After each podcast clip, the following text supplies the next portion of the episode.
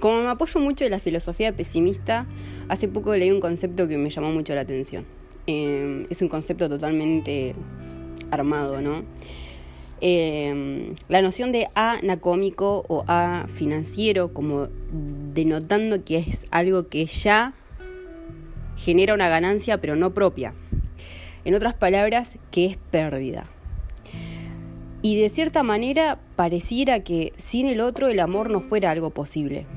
Pero como es del otro y que aparece por otro, que otro hace nacer en, en uno, cuando ese otro se va, se lleva todo. Y pareciera que todo lo feo que esa persona hacía que era menos feo y que esa sensación hacía que todo lo malo sea menos malos, aparte de sacarme algo, dejarme con un vacío eh, emocional que no puedo racionalizar, todo lo terrible de la vida me parece doblemente terrible y, y pareciera que incluso somos más débiles.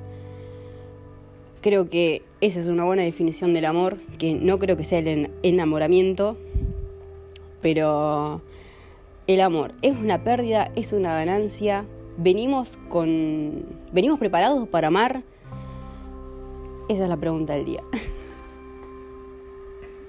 ¿Cuántas veces estás enamorado? Muchas. y todas han sido igual de intensas, han, nacido de la misma manera. ¿Ves ahí un detonador en común o, o todos tus amores han sido completamente distintos? Totalmente distintos y porque son situaciones distintas, pero por sobre todas las cosas, las situaciones son ajenas al amor. Ok, te voy, me a, gusta. te voy a contar, te voy a contar mi punto de vista, si te parece. Eh, resulta que con el paso del tiempo, entre comillas, ¿no? Tema redundante, pero con el paso del tiempo uno va adquiriendo cierta experiencia, madurez, y se va sentando en uno cierto conocimiento de distintas relaciones. Entonces, eh, si bien hay gente que comete los mismos errores siempre, en otros casos hay gente que va evolucionando a esos errores. Te quiero decir lo siguiente, lo más importante que me parece del amor. No puedes amar a nadie, a nadie, a nadie, o por lo menos no puedes llamarlo amor si no te amas a vos misma. A, mí me parece muy cliché, muy Emanuel, decir, ay, necesitas amarte a vos mismo para realmente amar a otro y estar preparado. Te lo puedo probar. Bueno. ¿Te sentís una persona empoderada? Eh, hoy, por hoy sí. Bien, si sos una persona empoderada, ¿puedo decir que sos dueña de tu poder? Claramente, soy dueña de mi vida, digamos. Ok, ¿y qué miedo tenés de enamorarte si estás empoderada? Y porque capaz me, me debilita. La vulnerabilidad es un tema. Mirá, porque yo soy vulnerable ante un montón de cosas, ¿no? Yo me siento como muy vulnerable a la finitud del ser. Ese es un tema que detona mucha ansiedad en mí últimamente. Pero no tanto como el hecho de decir, ¡fua!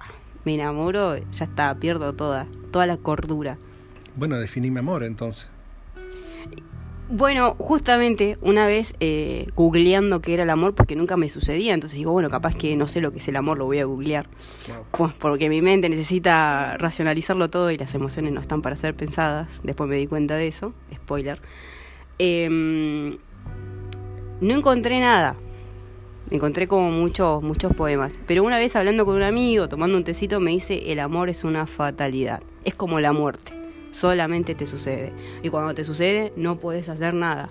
Es lo más parecido que hay a la muerte, es el amor. Porque simplemente no te sucede, te traspasa el cuerpo. No hay forma de resistirte. Una vez que te enamoras, te enamoras. Que yo, yo digo, el amor para mí no pasa por el enamoramiento, pero más o menos es lo más cercano que he llegado como a comprender en palabras lo que es el amor. ¿Qué es el amor para vos? Para mí es una construcción que se va dando primero en nuestro ser. Cuando vos construís adentro tuyo, a través de todas estas experiencias que vas teniendo, al menos aquellas personas que no han tenido la oportunidad de compartir con otras que les compartan esto, ¿no? Desde chiquitos.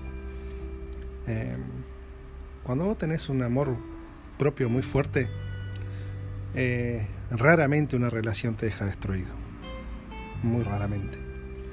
Para mí el amor es un compartir, por ejemplo. ¿Mm? Un compartir profundo. Un compartir que las cosas, el día, sí, ponele. Compartir emociones.